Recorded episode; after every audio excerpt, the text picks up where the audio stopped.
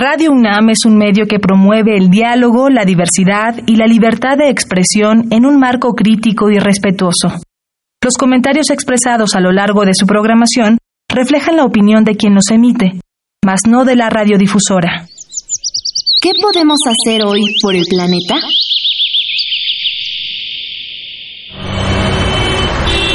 La bicicleta es un gran medio de movilidad no contaminante ya que no emite gases tóxicos.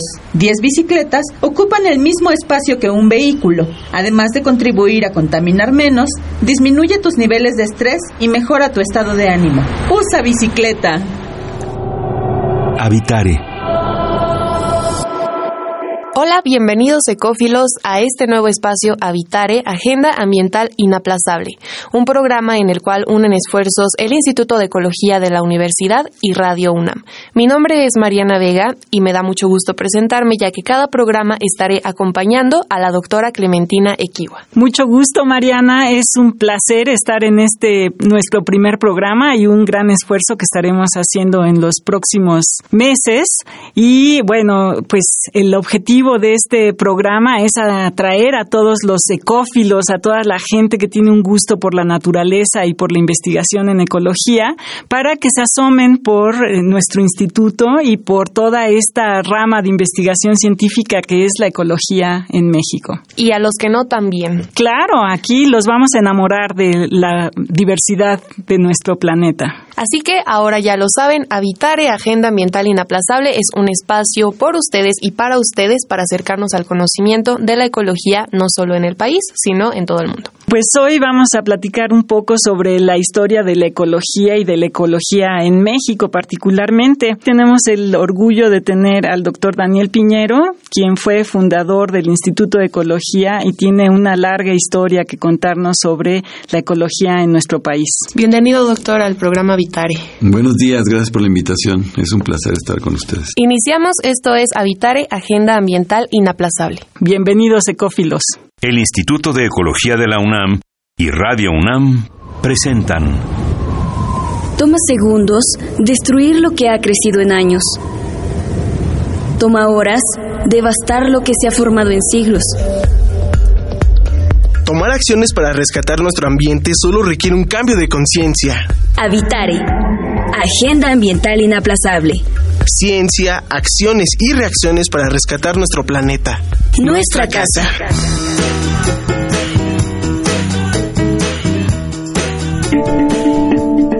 Ecoefemérides. El día 4 de mayo se celebró el Día Internacional del Combate contra los Incendios Forestales. Esto en épocas de secas, que es a final y principio de año, es un problema muy grande en el hemisferio norte del planeta. En México está monitoreado por la Semarnat y en realidad más bien por la CONAFOR, que tiene centros regionales donde tienen estaciones para controlar estos incendios, que es donde más se presentan. Estos son en los estados de Sonora, Chihuahua, Coahuila, Jalisco, Puebla y Campeche. ¿Qué podemos hacer nosotros para evitar esto? Aunque nosotros no estamos viviendo en una zona rural donde podemos tener incendios muy frecuentes, sí los tenemos en las zonas silvestres alrededor de la ciudad, como es el Ajusco, el Pedregal de San Ángel y muchas otras. ¿Qué podemos hacer? Obvio, no tirar basura. hay unos plásticos y vidrios que concentran los rayos del sol y eh, son los que provocan principalmente los incendios. También tenemos dentro de nuestras ecoefemérides el 9 de mayo, que es dentro de dos días, que es el Día Internacional de las Aves. Aquí es cuestión de conservación porque las aves forman parte esencial de los ecosistemas y por supuesto de las cadenas tróficas. ¿sí? Aparte de ser polinizadores, dispersores de semillas, son parte del alimento de los carnívoros en primer nivel. Y el 3 de mayo, que es el Día de la Conservación de los Suelos. Esto es muy importante. Los suelos en realidad son otro ecosistema más y hay que tratarlo como tal. Y podría yo atreverme a decir que es el ecosistema más importante dentro de todos los ecosistemas que contiene México de manera muy particular como país biodiverso. Estamos en Habitare, nuestra casa. Gracias por seguir con nosotros en Habitare. Doctora Clementina Equiwa, ¿de qué vamos a platicar el día de hoy? Bueno, pues hoy vamos a platicar un poco sobre la historia de la ecología y de la ecología en México particularmente.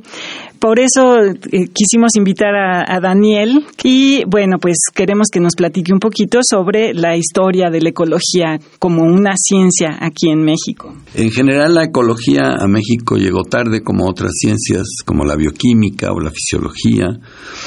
Eh, eh, Haeckel fue quien inventó la, la, palabra en el siglo XIX, ¿no?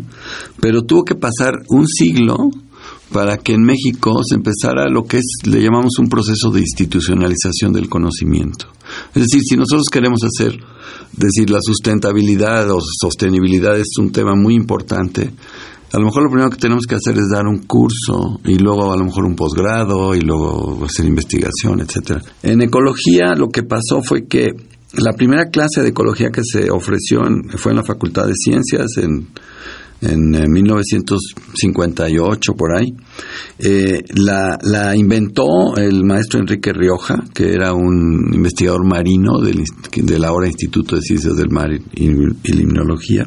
Y eh, en realidad su, su ayudante de la materia, Arturo Gómez Pompa, y él fue el que llevó el curso de ecología, el ayudante, y realmente eso podríamos decir que es el nacimiento. Eso ocurrió en la Universidad Nacional Autónoma de México.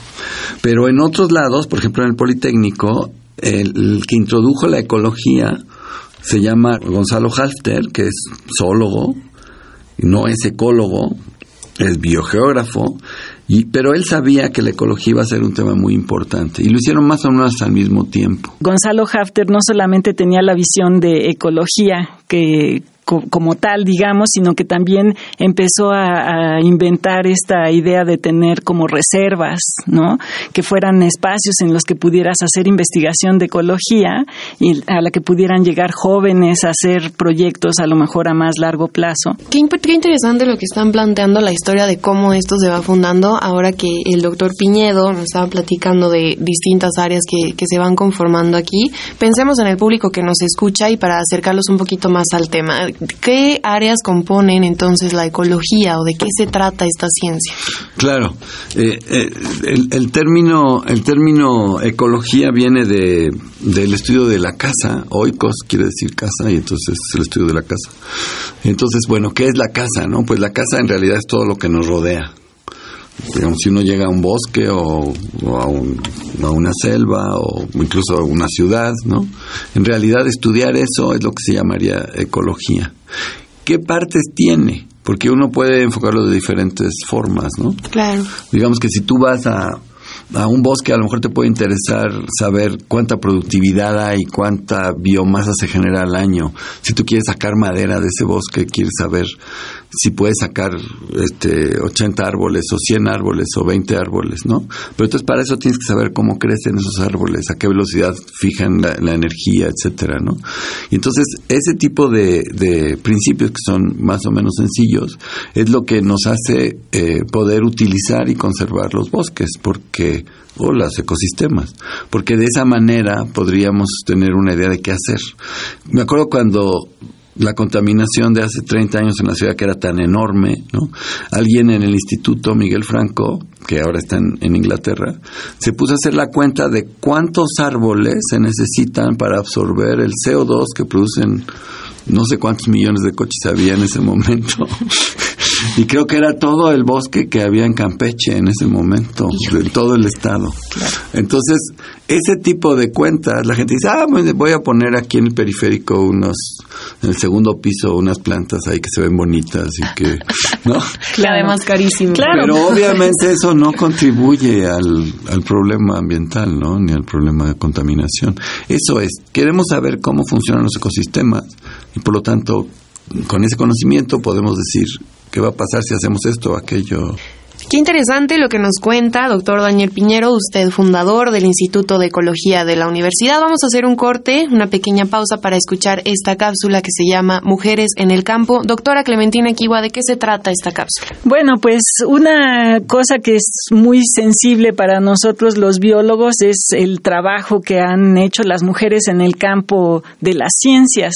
Es muy alentador y muy, muy positivo para nosotros que en el instituto la la fuerza laboral femenina es muy, muy grande y pues nos da mucho orgullo el, el tipo de trabajo que ellas hacen. Entonces, en estas cápsulas vamos a relatar un poco de la investigación que hacen mujeres en el campo de las ciencias biológicas y pues eh, esperamos que todos las disfruten. Entonces entendemos campo como esta área donde todo es posible de conocer, observar, experimentar y no como el lugar donde labramos la tierra, ¿no? Para no confundirnos. Exactamente, un lugar que en el que se hace se hace conocimiento, un lugar que es un pretexto para ser creativos, ¿no? Y para producir conocimiento. Vamos a escuchar qué nos tienen para decir entonces esta cápsula de Mujeres en el campo y volvemos.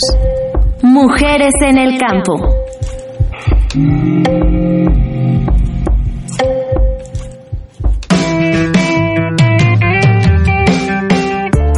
La bióloga Elia Bravo Olis fue una amante de la naturaleza, quien creció en una villa de Miscuac, un lomerío con pinos y encinos.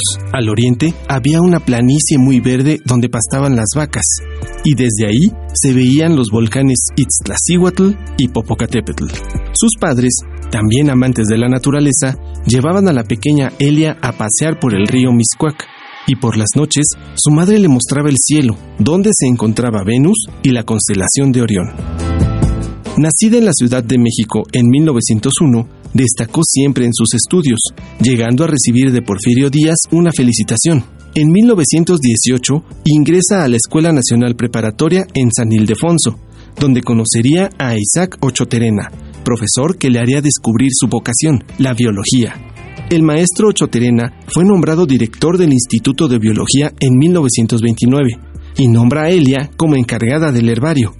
También le da la tarea de iniciar una investigación sobre las cactáceas en México. Así, se convierte en la pionera en el estudio de estas plantas. Esta investigación le permite publicar su primer libro, y en 1960 debe ampliar su investigación, labor que la llevó a recorrer el norte del país. Su obra científica abarca 160 publicaciones, 60 descripciones taxonómicas y 59 cambios de nomenclatura. Es forjadora de campos de investigación como el de la protozoología, la flora acuática, la vegetación de zonas tropicales y áridas y la elaboración de la taxonomía de las cactáceas. También ha formado a muchas generaciones de biólogos. En 1985, la UNAM le otorga el honoris causa. Asimismo, el Jardín del Desierto dentro del Jardín Botánico de la UNAM lleva su nombre, al igual que un jardín botánico y una colección de cactus en Zapotitlán de las Salinas, en el estado de Puebla. En el año 2000, también se creó una reserva de la biosfera en Mestitlán, en gran parte gracias al trabajo investigador que realizó en esa zona. En los últimos años de su vida, se dedicó a la pintura, y lo hizo reflejando paisajes que recordaba de la infancia. Elia Bravo Olis, la primer bióloga mexicana.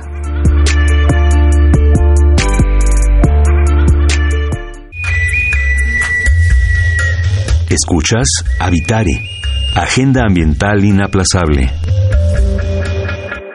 Gracias por continuar con nosotros. Estamos en Habitare, una agenda ambiental inaplazable con la doctora Clementina Equiwa y nos acompaña el día de hoy el doctor Daniel Piñero del Instituto de Ecología, quien fue su fundador. Vamos a platicar acerca de cómo esto ha cambiado a lo largo del tiempo. Hay una pregunta que es fundamental. Entonces, ¿de qué nos sirve tener un Instituto de Ecología? ¿Cuál es la importancia de este instituto? ¿Cómo incide en las problemáticas ambientales de nuestro país? Pues mira, el, el, el punto es que eh, las problemáticas del país se dividen en aspectos que se pueden resolver desde el punto de vista científico, aspectos que se pueden resolver desde el punto de vista, digamos, del gobierno, de los gobiernos, ¿no? Entonces, en realidad siempre hemos vivido como una especie de, de conflicto, porque pues tú puedes formar muchos ecólogos, pero a lo mejor esos ecólogos se dedican a hacer ecología y a lo mejor hasta se van a otros países y a lo mejor no inciden en la conservación y en el, la conservación, la, la protección del, del, de los ecosistemas. Y, y por otro lado, pues tenemos que tener incidencia en las políticas nacionales y estatales. Entonces, esa, esa, e, e, e, eso lo manejamos un poco, yo digo que un poco mal, ¿no? Porque en realidad eh, el, el, el, poder formar eh, buenos ecólogos está un poco peleado con meterse a hacer política ambiental, ¿no? O sea, no es tan sencillo hacer las dos cosas. Aunque algunos investigadores sí lo hacen. Claro, ¿no? seguro. Quisiéramos que lo hicieran más. Yo creo que todos tenemos, vivimos esa, esa, esa, ese problema y todos lo tratamos de resolver de alguna manera. El instituto se creó en el 88, el, perdón, el Centro de Ecología. Luego el instituto se creó en el, en el 96, si no me acuerdo mal. De tal manera que, pues llevamos poco tiempo, ¿no? Pero hay algo muy importante. En ese tiempo hemos formado como 200 doctores en ecología, ¿no? Esos, en esos años, digamos de 88 para acá, en 30 años, hemos, hemos podido formar esos doctores. Pero además hemos creado instituciones que son producto del instituto, que son, por ejemplo, el Instituto de Investigaciones en Ecosistemas y, y Sostenibilidad, Sostenibilidad, que está en, en Morelia. está en Morelia, y la Escuela Nacional eh, de Estudios Superiores de Morelia, que tiene una licenciatura en ecología. que es de las es primeras otra. en México. Entonces ya no solamente estamos formando doctores, ahora ya también estamos formando licenciados en ecología. ¿no? Ahora, ¿qué impacto ha tenido eso en las políticas nacionales? Porque en eso tenemos que ser muy críticos, ¿no? Por supuesto. El país, los indicadores ambientales, pues están malos, digamos, ¿no? Pero los tenemos, tenemos. Entonces, que el, el doctor Sarucán, que siempre ha estado mucho del lado este de, la- de las aplicaciones, creó una institución que se llama la Comisión Nacional de Conocimiento y Uso de la Biodiversidad, que está metida en el gobierno federal para precisamente abordar esos problemas nacionales y tener injerencia, Pero como dice Clemen, los investigadores, cada uno trabajamos en cosas que tienen que ver con la injerencia en esas políticas.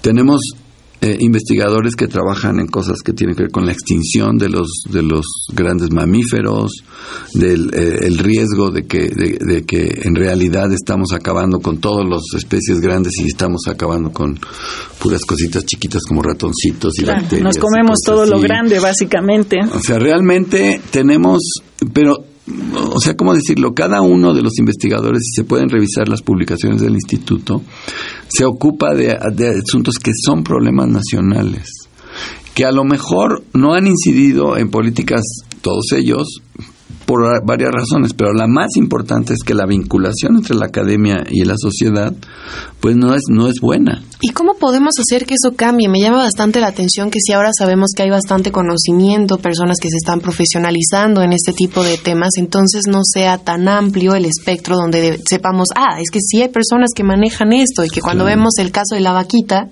que nos lo comentaba previo al programa la doctora Clementina Kiwa, pues decir es que sí hay datos entonces al respecto. ¿Cómo hacer este vínculo entonces entre la sociedad y la maravilla que llevan a cabo en el Instituto de Ecología? Yo tengo un ejemplo que es antiguo, pero que se puede aplicar, y es que la ecología dejó de ser una ciencia para convertirse en una cosa social. Claro. Es un- en las ciencias ambientales, en realidad, ¿no?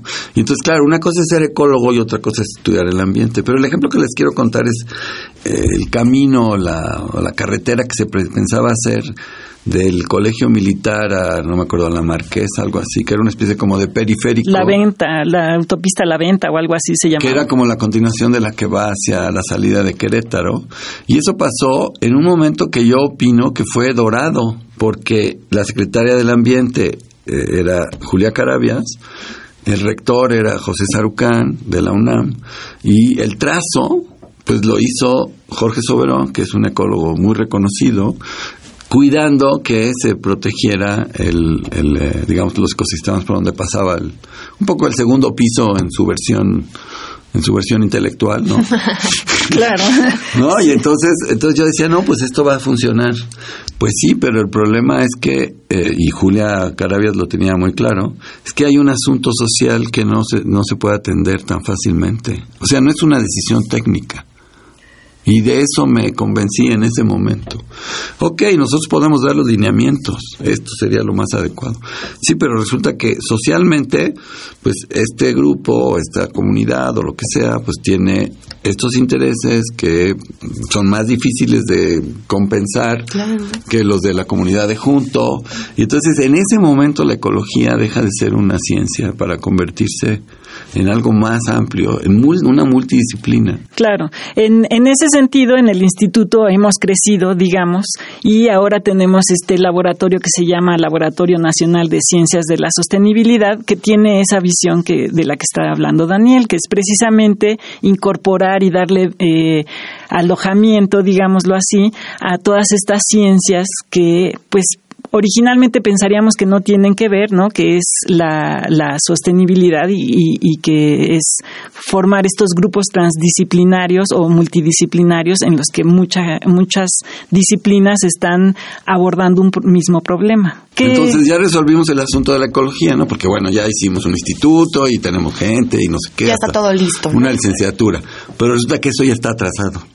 Porque ahora lo que necesitamos es formar gente que sea multidisciplinaria y que tenga sepa de ingeniería y sepa de geografía. y sepa... que pueda trabajar con ellos, con los ingenieros. Entonces, pues eh, eh, así es la ciencia. Uno tiene que ir siempre tratando de ponerse al día. Y si no fuera complicado, no sería ciencia. No, sería final, básicamente. Aprovechando que estamos aquí platicando acerca de qué nos sirve tener un instituto de ecología, que falta por hacer, que ya se está haciendo, hagamos una pequeña pausa para escuchar esta cápsula. ¿Qué podemos hacer hoy por el planeta? En pocas palabras, si a ustedes les interesan estos temas y quieren saber acerca de cómo incidir en las problemáticas, escuchen con nosotros esta cápsula que podemos hacer hoy por el planeta y regresamos con el programa. ¿Qué podemos hacer hoy por el planeta? Carreras con enfoque ecológico. Estudiar cualquier profesión ayuda a elevar la calidad de vida de nuestro entorno personal, pero también puede ayudar a mejorar el ambiente. Carreras que tienen que ver con la modificación del planeta, como varias ingenierías, arquitectura, minería, etc., se han comenzado a preocupar por el cuidado del ambiente, con la elaboración de prácticas sustentables y de cuidado de los recursos. Sin embargo, carreras enfocadas en las humanidades también pueden verse pintadas de verde, pues se pueden lograr acercamientos entre las tendencias que llevan a los cambios de actitud y conciencia entre los pobladores de algunas regiones. Sociología, derecho, comunicación, historia, entre otras, pueden tender puentes que lleven los conceptos de sustentabilidad, uso de energías renovables, reaprovechamiento de recursos a los sectores de la población que necesiten introducir en sus actividades diarias estas prácticas para cuidar el ambiente. En países europeos se está convirtiendo en política pública la contratación de empresas sustentables, constructoras con enfoques que ayuden al medio ambiente y expertos en técnicas que permitan economizar recursos, energías y que cuenten con marcados enfoques ecológicos. La transversalidad entre las disciplinas se ha convertido en la tendencia que está ayudando a salvar el mundo. Si quieres ayudar al planeta, busca instituciones que ofrezcan distintas especializaciones con enfoque ecológico.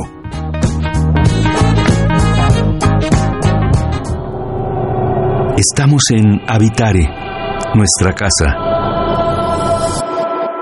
Pues ya escuchamos esta cápsula que podemos hacer hoy por el planeta y estamos a punto de concluir el programa. Doctora Clementina Equiwa, para hacer una breve eh, redondeo de todo lo que hemos hablado hoy, ¿qué podemos decir? Pues sí, una de las cosas que ya hemos visto en el programa es de la importancia de este tema de investigación científica para nuestro país y bueno, que de alguna manera estamos teniendo un impacto, aunque sea todavía quizá incipiente, podríamos decir, en políticas públicas. Pero ¿de qué manera, Daniel, podemos o de qué sirve estudiar la ecología en México o de, qué manera podemos atraer a áreas diferentes a que tengan una conciencia más eh, por el medio ambiente como parte de esta de este conocimiento, digamos, ¿no? En otras áreas, por ejemplo, como eh, medicina, arquitectura, ¿no? Sin duda, la, la, manera de hacerlo creo que está ocurriendo. Yo, por ejemplo, en mi trabajo estoy ahora trabajando con plantas cultivadas, con frijol, con maíz, con calabaza, etcétera. Y entonces, ¿por qué estoy haciendo eso? Porque en realidad la ecología de la naturaleza la que les describí hace rato de proteger a los ecosistemas, en realidad está muy limitada porque lo que uno quisiera es considerar a todo el planeta como un ecosistema. Y la Ciudad de México es un ecosistema en sí mismo. Entonces lo que tenemos que hacer es concebir al planeta como una unidad y pensar que lo que nos rodea no está separado de la naturaleza y viceversa, sino que es una, una unidad que debemos de abordar como diariamente. Lo que falta es incidir más directamente en las políticas públicas de nuevo.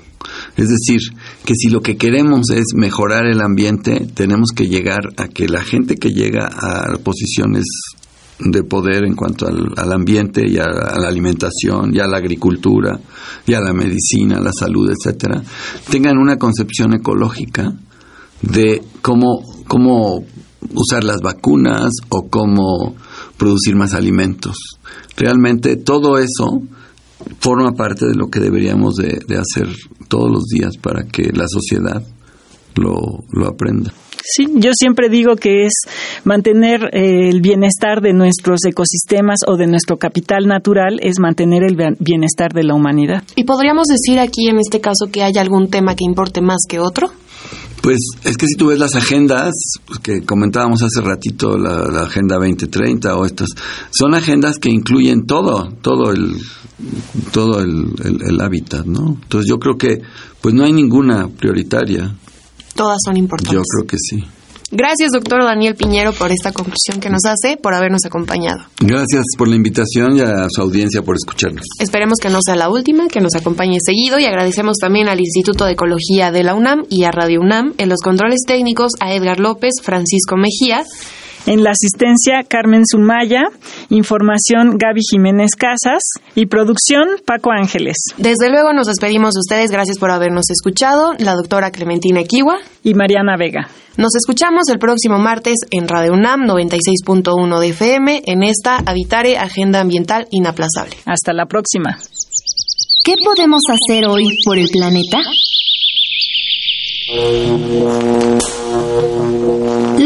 LED consumen 2.5 veces menos electricidad que una bombilla ahorradora y hasta 8.9 veces menos que una bombilla incandescente. Además de que la tecnología LED no emite calor, lo cual permite un ahorro adicional de energía. Visita ecología.unam.mx para obtener más información sobre el tema de hoy. Y si quieres escuchar todas nuestras emisiones, entra a radiopodcast.unam.mx. Radio UNAM y el Instituto de Ecología de la UNAM presentaron Habitare, Agenda Ambiental Inaplazable